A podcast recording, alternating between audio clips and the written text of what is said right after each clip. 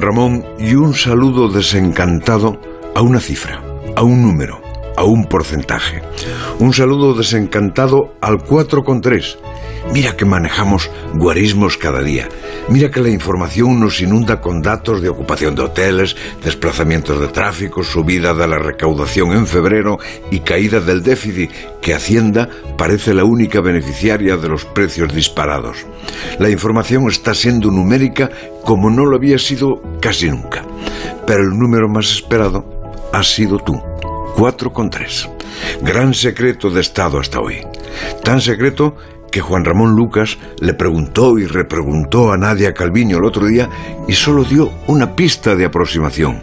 Y hoy se descorrió el telón. 4,3.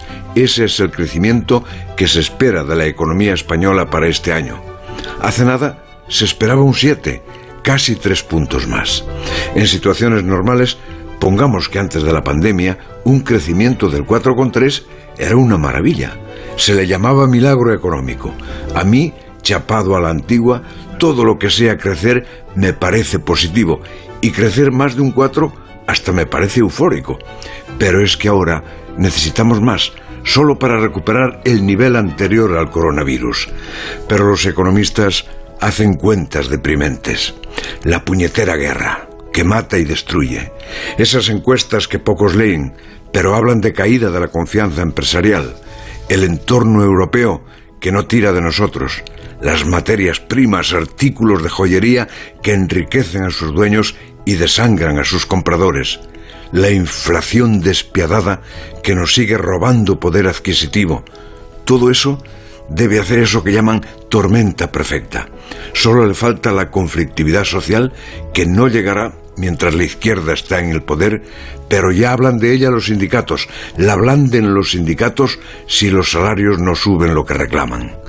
Y ese empobrecimiento de los ya empobrecidos frena el consumo. Está cayendo el consumo personal y familiar base de nuestras bonanzas. Y sabes, cuatro con tres, lo que más miedo me da tu factor psicológico. El factor psicológico nace al comprar el pan, crece con forma de pesimismo y las recesiones se forman y crecen en el pesimismo. Necesitamos no caer en él ahora que estamos a tiempo. Y el optimismo, ese misterio, necesita una voz que como a Lázaro le diga, levántate y anda. La brújula.